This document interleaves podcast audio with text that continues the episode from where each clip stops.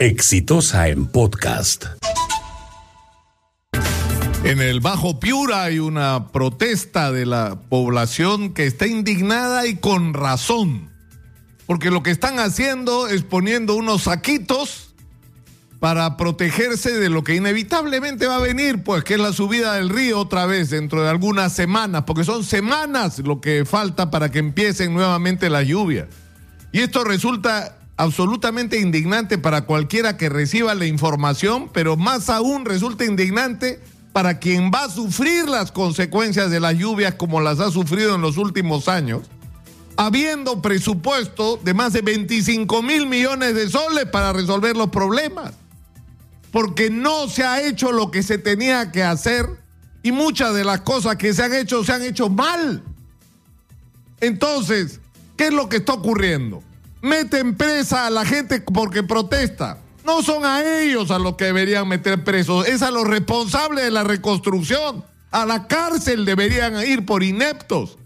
Y sospecho que en algunos casos por corruptos. ¿Y por qué lo digo?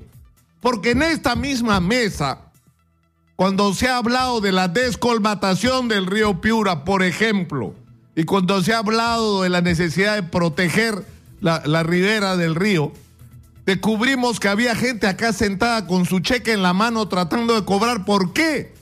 Porque el acceso a las obras la ganaban consorcios que no hacían las obras, que subcontrataban a terceros que a su vez tampoco hacían las obras y que las obras las hacían los medianos, pequeños empresarios y microempresarios que al final no cobraban.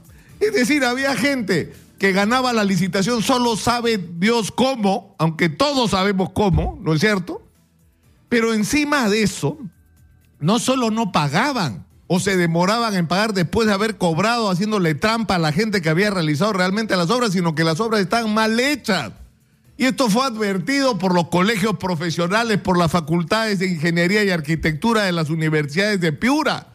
Porque no se puede hacer una descolmatación si no se resuelve el problema de arriba ¿no es cierto?, de reserva del agua para que no venga y lo destruya todo y de darle salida al río Piro hacia el mar. Entonces, si no se hacen esas cosas elementales, otra vez el nivel del río va a subir como ha pasado.